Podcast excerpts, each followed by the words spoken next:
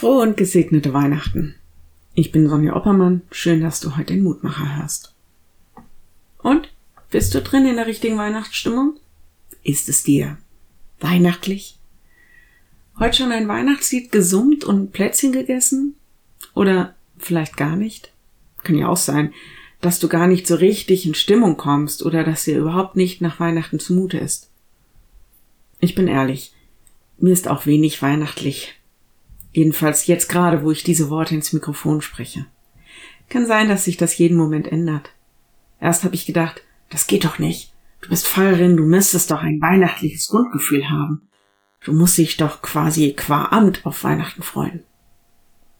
Wisst ihr was? Das muss ich gar nicht. Die ersten Christen haben auch nicht Weihnachten gefeiert und schon gar nicht in dieser Art und Weise, wie wir das tun. Ich meine, es ist sicher richtig und gut, in diesen Tagen Gott die Ehre zu geben für das, was er getan hat. Aber es geht doch um unsere Herzenshaltung und nicht um die Weihnachtsromantik und Tannenbaumglitzerzauber. Übrigens ein Trost für denjenigen, der gerade eine Krise erlebt oder vielleicht auch in der Familie Schwierigkeiten hat. Der Lehrtext von heute greift genau das auf, worum es Jesus geht, wenn er seinen Nachfolgern irgendwas ins Gedächtnis schreiben soll. Und der Apostel Johannes erinnert die Christen daran. Und er schreibt, das ist sein Gebot, dass wir glauben an den Namen seines Sohnes Jesus Christus und lieben uns untereinander. 1. Johannes 3, Vers 23. Also es geht überhaupt nicht um Stimmung, so schön das ist, wenn wir alles voller Freude genießen können. Es geht darum, ob wir an den Namen Jesu Christi glauben, an das, was er für uns getan hat, an das Heil, was mit seinem Kommen verbunden ist. Und welche Konsequenzen das alles für uns hat. Es wird etwas von seiner Liebe ausstrahlen, die durch ihn in unser Leben und in diese Welt gekommen ist.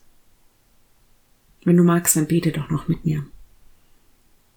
Lieber Herr, danke, dass du gekommen bist mit all deiner Liebe, um bei uns zu sein. Lass uns dieses Wunder begreifen und ergreifen und entzünde uns an mit deinem Licht, dass es uns leuchtet in all den Situationen, die unser Leben ausmachen. Du schenkst uns das immer wieder neu. Lass uns dein Geschenk im Herzen halten, länger als Stimmung und Gefühl das leisten können. Lass uns daraus Zuversicht und Hoffnung schöpfen und hilf uns, dass wir dadurch strahlen und etwas von deinem Glanz auf unserem Leben liegt. Ja, und das leuchtet in diese Welt. So segne uns diese kostbaren Tage. Amen. Morgen ein neuer Mutmacher. Bis dahin. Bleib behütet. Tschüss.